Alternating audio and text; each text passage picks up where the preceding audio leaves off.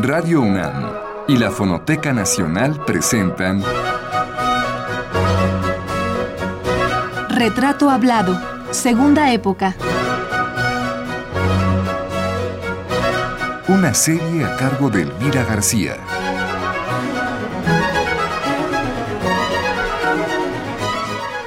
Nelly Japey, segunda parte.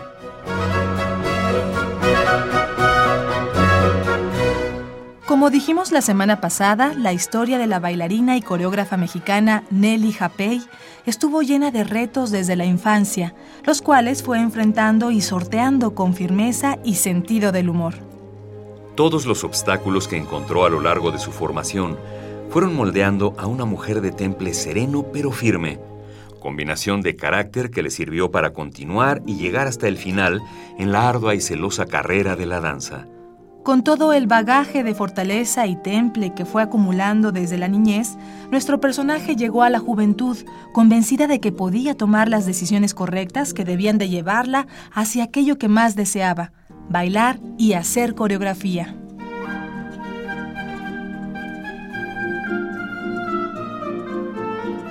Tenía 15 años apenas cuando ya estaba en Los Ángeles, California, estudiando danza con Bronislava Nijinska, hermana del gran coreógrafo y bailarín ruso Václav Nijinsky. Esas clases las alternaba trabajando en empleos temporales para completar sus ingresos y pagar sus estudios, además de sus gastos personales. La semana pasada, Nelly nos contó cómo se abrió paso en el mundo de las escuelas norteamericanas de danza, en las que ella fue siempre una alumna sobresaliente. Pero al finalizar sus estudios, allá por el año 1949, y querer integrarse a un cuerpo de danza de los Estados Unidos, recibió un golpe muy fuerte que la haría regresar a México. He aquí cómo nos lo cuenta ella misma.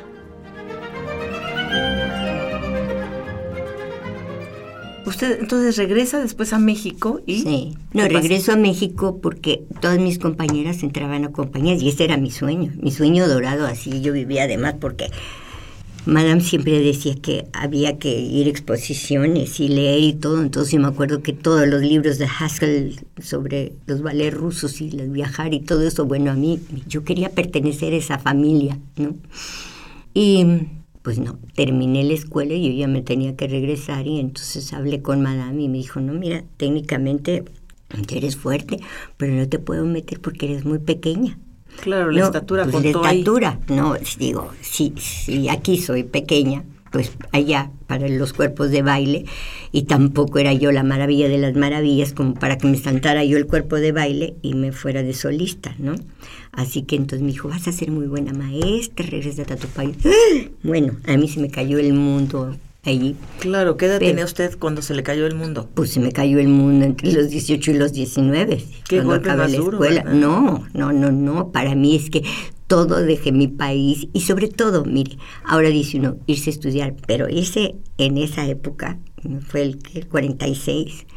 Digo, no es tan fácil. Yo me acuerdo que muchos de los familiares decían, qué barbaridad, porque lo veían así como la perdición, ¿no? No, uno aprende a usar, a hacer buen uso de su libertad, eso es todo, por supuesto. buen tiempo, Sí, ¿no? sí. Entonces, este, Regresa usted a México después Sí. de ese golpe tan duro y se da cuenta que también, bueno, que los valores físicos para la danza en los Estados Unidos no pesan igual aquí en México, así de la estatura, por ejemplo, ¿no? En México no tuvo usted problemas Mm, No, para, para no, bailar pese a su estatura, No, ¿o sí? no, bueno, aquí porque de todas maneras somos más pequeños y en esa época, como digo, no había las escuelas que hay ahora. Por ejemplo, ahora para que entren a la Escuela Nacional y todo eso hacen un examen sumamente rígido. Es más, hasta miden a ver qué tanto va a crecer y eso las proporciones. ¿Por qué? Porque se invierte mucho en la preparación de un bailarín. Si No tiene condiciones, si no... Sí, pero fíjese que tuve la suerte cuando regresé a México sí empecé a, a bailar en los conciertos que daba Madame Nelsie Dambré y todo eso, pero vi las temporadas de, de la danza mexicana, pero se llamaba ballet mexicano, el ballet mexicano de la Academia de la Danza Mexicana, en la época en que venía Li- Limón con su compañía y todo eso, en que hizo obra eh, tanto él como Doris Humphrey, y también estaban Guillermo Arriaga y Raquel Gutiérrez. Ana Mérida también estaba en esa época. Sí, ella estaba de directora, pero justo como a los seis meses de que yo entré, porque después de ver eso era, era tan diferente, pero a la vez me atrajo mucho, porque yo, sí, después de tres, bueno, tres años y medio, porque me vine, pero luego me puse de nuevo, luego me regresé a Estados Unidos, que también fue muy bueno, porque como no tenía yo dinero, y había yo hecho el bachillerato en lenguas, mi mamá me decía, ¿y en qué vas a trabajar? Pues ya veré. Pero no me ayudaron porque sabían que era porque me había peleado con el novio y no porque quisiera yo estudiar, ¿no? Pero entonces, ¿qué hice? Me metí a trabajar en una fábrica de tarjetas, porque fue lo único que pude conseguir. ¿Tarjetas de qué? Eh, empacando tarjetas de ¿Ah, Navidad en Estados Unidos. Entonces también ahí aprendí a utilizar el tiempo al máximo, porque yo no sabía lo que era trabajar a destajo. Y el primer día que llego yo a la fábrica a las 7.45 de la mañana, y una hilera de sillas así, súbete ahí, y ta, ta, ta, ta, ta, ta, ta, ta, pa, pa, poniendo tarjetas en un lugar. Pero igual, también me sirvió mucho. Aprendí a no perder, pero ni un minuto, sobre todo que si uno organiza su tiempo, su energía, entonces uno puede hacer muchísimas cosas. Entonces, y sobre todo, me probó que si uno quiere trabajar, uno no se va a morir de hambre.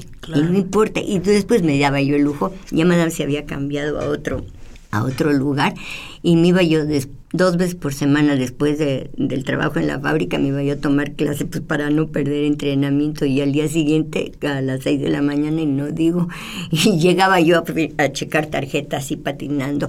Y me decían mis compañeras, ¿por qué llegas así? Decía yo, yo para hacérselos emocionante, ustedes llegan con mucha anticipación, no lo que pasa es que yo tenía que tomar dos camiones eh, para llegar allí y porque si me iba yo a clase llegaba cansada a lavar y eso, entonces, pero también igual me sirvió mucho.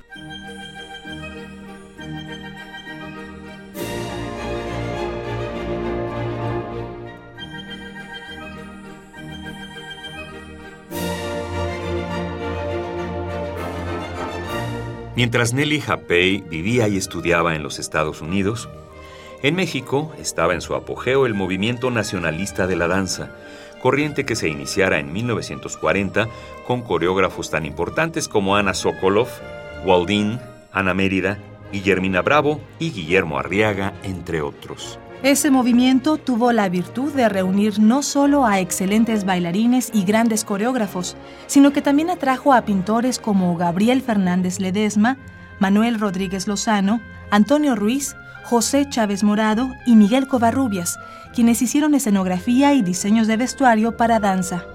También se integraron músicos como Rodolfo Halfter, José Pablo Moncayo, José Revueltas, Eduardo Hernández Moncada y Carlos Chávez. Este movimiento sirvió mucho a nuestro país porque rescató del olvido las tradiciones dancísticas y unió a los creadores de todas las artes en torno a la danza.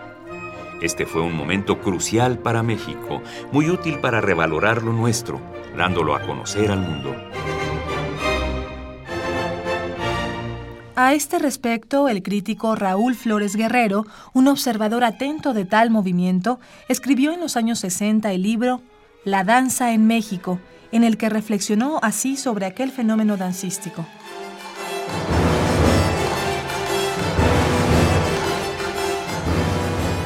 Extraña a algunos esta insistencia sobre el nacionalismo en la danza mexicana. Lo nacional en la danza, como en cualquier obra de arte, no puede ser un cartabón, un molde en el que se encierre la creación. De ser así, se convertiría en un instrumento lamentable de limitación artística. Lo nacional es un valor de la obra de arte, producto de la autenticidad creativa. Y continuaba diciendo Flores Guerrero. En el ciclo dancístico que abre La Coronela de Waldín y cierra El Zapata de Guillermo Arriaga, muchos han sido los ballets dignos de olvidarse por su artificial efectismo o por su desviación de una verdadera modernidad. Sin embargo, perdura indeleble en la memoria el recuerdo de numerosas obras creadas por coreo autores contemporáneos que con sus descalzos pies de bailarines han dejado ya una profunda huella en el camino de la danza en México. regresa a México en un momento para el país, en un momento de la cultura mexicana muy importante porque se da la conjunción de músicos, escenógrafos y gente de teatro para la danza, trabajando mucho para la danza sobre todo, ¿no? Sí. Es la famosa época de oro de la danza en México. Sí, qué bueno. Yo creo que esa época se sostuvo por la conjunción de todo, porque en realidad el lenguaje era pobre. El lenguaje, la técnica, dice usted. sí, el, sí, el lenguaje dancístico. le faltaba. sí, por eso fue que se tardaron en buscar una técnica. Entonces, eso funcionaba porque era la conjunción de todos y todavía, digamos que nos tocó la cola del vasconcelismo, por así decirlo, ¿no? Hacíamos giras, bueno, en las condiciones, pero era, era muy bonito, porque nosotros de veras creíamos eso. Yo me acuerdo que una vez me tocó ir a una, una gira en, creo que era Páscuaro, Páscuaro, ¿no? Y a Guillermo Arriaga yo bailé la partita, pero me tocó primero, bailé primero. Después ya... ¿Qué coreografía estaban bailando? Eh, no me acuerdo exactamente, me acuerdo de lo que yo bailaba y que Guillermo Arriaga cerraba con Zapata, sí me acuerdo. Y era en una tarima, allí, este, al aire libre. Entonces nosotros empezamos con la partita, bueno, y estaba el piso muy caliente.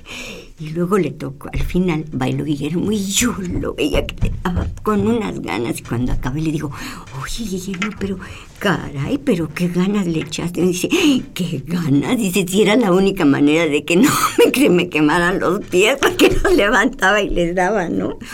Otra vez me acuerdo que en Zacatecas, en una feria para la coronación de la pues llegamos y no había hotel y creo que nos tuvimos que quedar como seis entre Valentina Castro, Marta Castro, Rocío Sagaón, Rosalío y todos en un cuarto porque no había, ¿no? Pero no nos importaba. Otras veces llegábamos, una vez fue en Córdoba y nos anunciaban así en, en los coches diciendo que era este el ballet mexicano tal y como se presenta en Bellas Artes y resulta que cuando llegamos era un cine, ¿no? Y no había espacio porque era donde estaba la pantalla ya. Entonces, este, pues no, no se pudo. hacer. es más, el Zapatas no se tocó la música de Moncayo y así varias cosas y punto.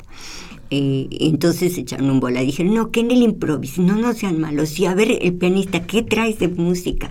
Entonces llevaba no sé qué cosa, un balso, no, no sé qué. Dijo, pues sí, ándale. Dije, bueno, pues ni modo para salvar este el honor. Y nunca se me ha hecho una danza más larga. Dios mío, yo pasaba cerca del piano y yo otra vez decía yo que ya no haga más repeticiones, ¿no? Pero sí era, e, era muy, muy bonito. Y sobre todo lo que digo, era convivir con todas esas personas. Digo, con toda salvedad de la comparación, pero es es cuando uno ve en otros países y en otros momentos cómo se conjugan, ¿no? en un momento tanto, sí, digo, lo ve uno en, digo, en Florencia, por ejemplo, ¿no? En la época y dice uno, ¿cómo es posible al ir caminando cerca del oficio, la galería, ¿no? Este y fulano y sutano, pero era esa conjunción, ¿no? Que que se dio en ese momento. Que se dio en ese momento. Claro, y que a lo mejor tenían menos técnica y menos como dice usted, menos eh, lenguaje. lenguaje, pero mucho corazón, sí. por decirlo así, ¿verdad? Sí. Mucho amor por, por el país y por hacer algo por el país. Que eso es algo que también se ha perdido un poco después, ¿no? bueno, a mí todavía me tocó hasta los 60, me tocó con ballet de cámara, que después lo tuve, que nosotros pagábamos por bailar, o sea, con los que se hizo la Compañía Nacional de Danza. Y y fue, fue, muy bonito. Pero, pero ¿sabe qué? Este, le digo, esa fue una época, ¿no? Pero igual sentí que desde el punto de vista del lenguaje, yo me estaba quedando atrás. Mire, Guillermina Bravo fue una gente que lo entendió muy bien. Entonces ella, de alguna manera, ella se dio cuenta, cuando dejaron el apoyo, esa es mi opinión, cuando se dejó el apoyo de la de todo ese movimiento y lo mexicano y todo eso, y se empezaron a alternar en temas, digamos, universales, no porque nuestro movimiento no tuviera cosas universales, desde luego que lo tenía, entonces como que hacía falta una infraestructura para poder tener ese lenguaje. Y Germina lo entendió, creo yo que lo entendió muy bien y fue cuando empezó hacia la técnica Graham. Y ella funda en ese momento el Ballet Nacional, ¿no? Sí, un poco antes, sí, ya lo había hecho, sí. Nosotros teníamos de maestro a Javier Francis. A mí me tocó él en danza una personalidad muy, muy especial, pero una gente muy inteligente y fue bueno. Entonces, pero yo empecé a sentir que, que con que yo necesitaba otra cosa. Seguía yo bailando clásico, entonces conseguí la beca para Francia.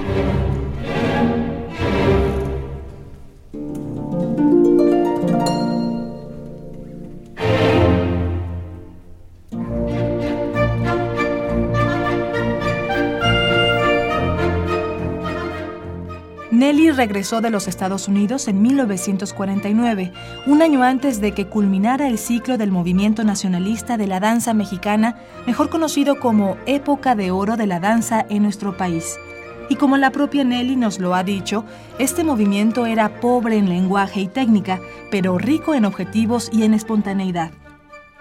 A partir de su regreso al país, Nelly permanece cinco años en México integrándose a grupos que habían surgido de esa corriente dancística y que al concluir el movimiento nacionalista de la danza intentaban encontrar su propio estilo. Sin embargo, ella prefiere emigrar hacia otra parte, pues intuye que necesita aprender más, pero en otro país. La necesidad de estar mejor preparada técnica y humanísticamente se convierte en una de sus prioridades.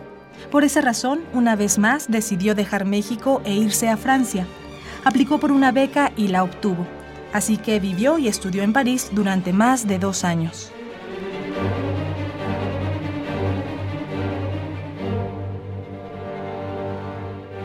Y entonces me fui a Francia. Me la dieron por un año y luego me la renovaron por otra. Y me lo hubieran dado por un tercero, pero lo que pasa es que yo no podía bailar en, yo estaba como becaria, yo no podía, bueno, bailaba, pero digamos en funciones así, pero no podía yo vivir de bailar. Y la vida es muy corta del bailarín. la vida es así. Entonces, yo, por eso fue que regresé, pero volvemos a lo mismo. El haber vivido allá dos años, wow, por París pasan todas las compañías del mundo y no solo de danza, de teatro. Y, me tocó el TNP con Jean Villard y me tocó el Teatro de Naciones y todo eso es una riqueza. Y cuando también aprendí lo que los siglos quieren decir, digo aquí, antes veía uno así, 16, pero uno aprende a ver que si es gótico, de qué periodo es. Pero todo eso todo eso a fuerza lo enriquece a uno. Y además porque tenemos que tomar, y qué bueno, eh, digo francés y civilización francesa. Y como todas mis clases no quedaban en el norte, yo no podía regresar a la ciudad universitaria donde yo vivía a comer, sino que tenía, tuve que a fuerza empezar a hacer amigos allá. Y qué bueno, por la lengua y porque después de todo, ¿para qué va uno a un país si no a conocer? Yo no me voy a estar encerrada en la Casa de México, por muy bonito que sea leer periódicos atrasados de, de mi país. No. Y hablar español. Y hablar español. No, no, no. Claro, No, eso no. Bueno, entonces usted va a, a, París, a Francia, ¿en qué año exactamente? Para renovar, digamos, para actualizar. 55. Y ahí se está en, en, París unos tres años, de, dos años. Dos años y medio, sí, porque cuando acabé me, me fui a, viajar. Claro, como estudiante, no, esa es otra, que como estudiante uno tiene muchas facilidades porque por las juventudes musicales a precios increíbles uno puede ir al teatro, conciertos, a todo, y también consigue unos descuentos para viajar entonces sí, en las vacaciones. Lo que pasa es que luego yo me iba en las vacaciones a tomar los cursos a Londres del, del Royal. De, bueno, entonces se llamaba Sadler's Wells, que era todavía daba Ninette de Valois, la que fundó el, el Royal Ballet. El Royal Ballet, ¿no? A mí me tocó clase con ella, increíble. Dijo yo, el otro día hablaba con unas compañeras y decía yo, qué increíble. Nosotros les decíamos a las maestras de más edad que estaban, ay, les decíamos las cacatúas, ¿no? Porque estaban arriba en, uno como mirador. Y nosotros hacíamos la clase con Madame de Valois. Y luego ya siempre, ah, levantaban la mano. Pero en el año no sé qué, ese paso se llamaba no sé cuánto, ¿no? Y a nosotros como que nos caía mal que interrumpieran para hacer ¿no? Y digo yo, ay, qué rápido se pasa la vida. Ahora yo ya soy una de esas cacatúas, ¿no? Decíamos nosotros, que, que ahora que, que está allá, ¿no? El movimiento mexicano de la danza o la danza nacionalista realizada durante la época de oro, que abarcó de 1940 a 1950, concluyó dejando muchas semillas coreográficas y dancísticas que fructificarían una o dos décadas después. Pero en aquellos años 40, una de las protagonistas y piedra angular de los años dorados de la danza mexicana fue Waldine coreógrafa de origen norteamericano que vivió en México desde esos años y que murió aquí entre nosotros en la década del 90. Ella fue la autora del libro La danza, imágenes de creación continua, del que entresacamos el siguiente texto en el que se refiere a la culminación de la época de oro, de la que ella fue una de sus madres fundadoras.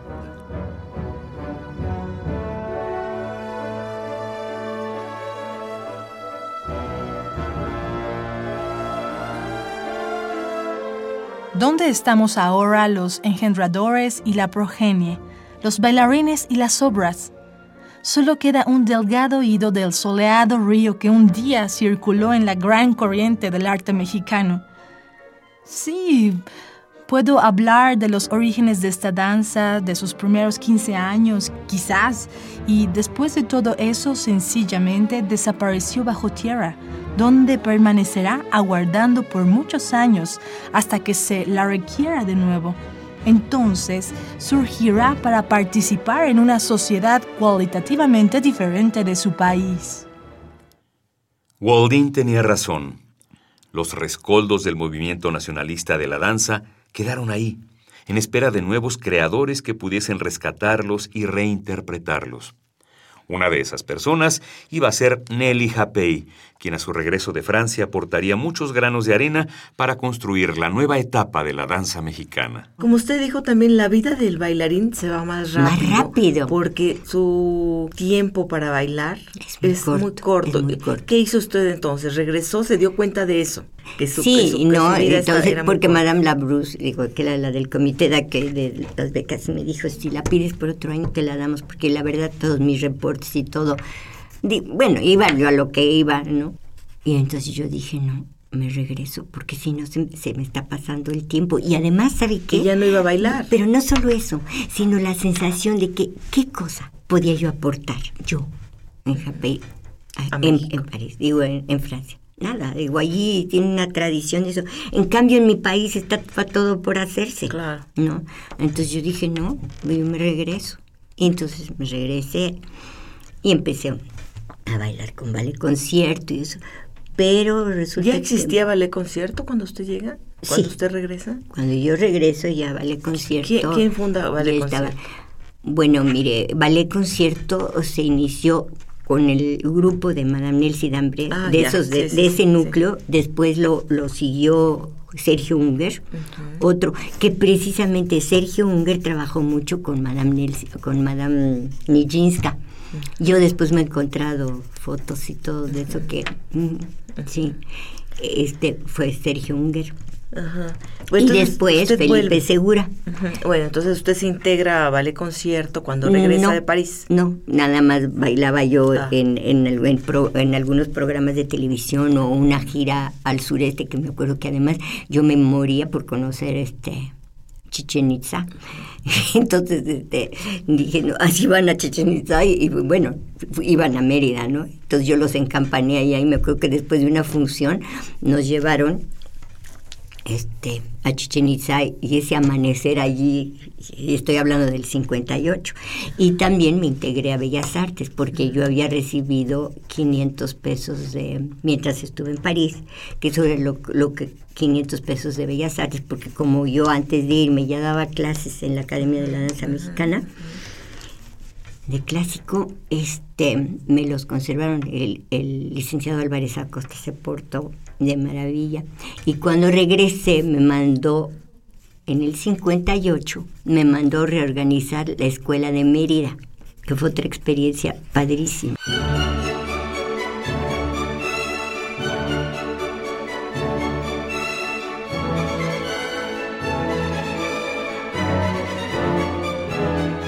Nelly Japey pudo quedarse en París o en Londres o en cualquier otro país de Europa y ahí realizar su tarea como coreógrafa y maestra de danza.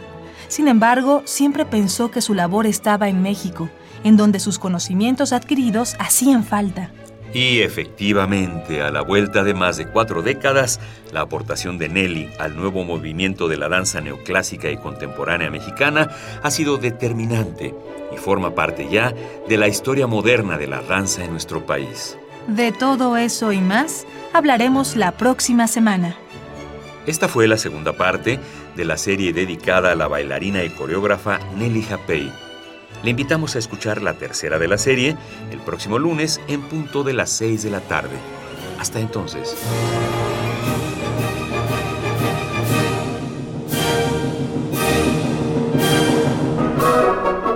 Radio UNAM y la Fonoteca Nacional presentaron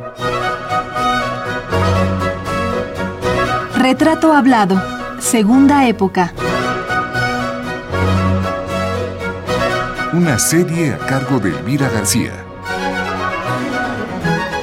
Participamos en este programa en la grabación Miguel Ángel Ferrini, montaje de Miguel Ángel Mendoza, en la producción Isela Villela y las voces de Juan Stack y María Sandoval.